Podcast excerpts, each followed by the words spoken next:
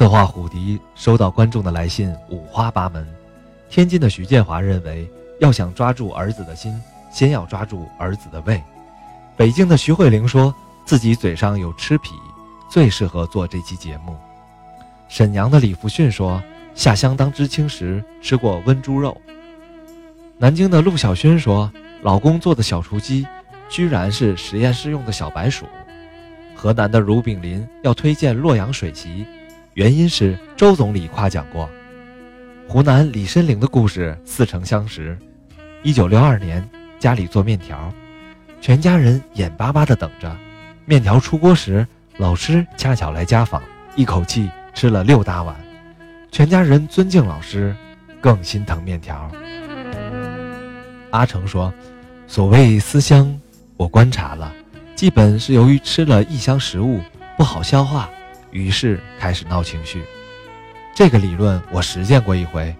我的好友石向东约我去了韩国，在那儿每天有朋友请我们吃烤肉。十天后，我终于没了食欲。小石拉我去了昂贵的中华料理，说是调理一下肠胃。哪知韩国的中华料理竟和韩国料理毫无差别。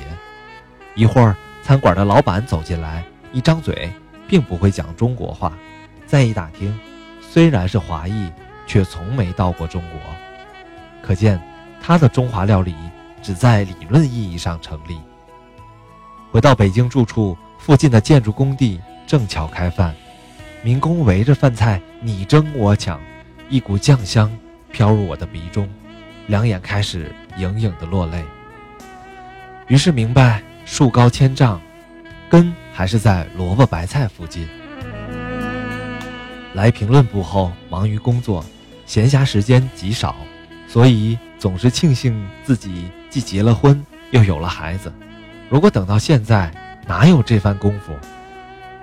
后来观察思考了一下，发现这并非只是时间的问题。爱情在评论部果然有诸多麻烦。先说时间吧，忙忙碌碌，东奔西走，外出采访，回来编片儿。难得有时间请姑娘们划船，但闲情逸致总是被工作搅掉。再说空间，虽然每天都接触采访对象，但把采访对象变成恋爱对象却很难。似乎这也违背了这个行业不成文的行规。那就回部里找吧，也不容易。本部男女由于夜生活频繁，脸色以菜色为主，于男人少了几分神气。与女士则更甚，因为菜色多了，姿色自然就少了。本人曾为部门联欢会创作过三句半，其中就有一段写女编辑的一句：“过上两年您再看，当大嫂。”这一句居然引起了强烈的共鸣，可见我是实在是实话实说。问题远远不止于此。由于评论部隶属于中央电视台，青年男女们往往不自觉地生出一些自豪感。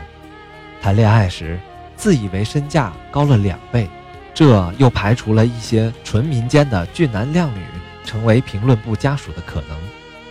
还有更可怕的，电视台终日这晚会那联欢，美女如云，节目主持人中亦有不乏国家级美脸，常和他们照面，岂能不眼前一亮？而照着这个模子去找家属，纯粹是刻舟求剑。常常看见评论部年轻的同仁无事时在办公室无聊，饿了吃几块饼干，困了倒沙发上便睡，蓬头垢面，无精打采。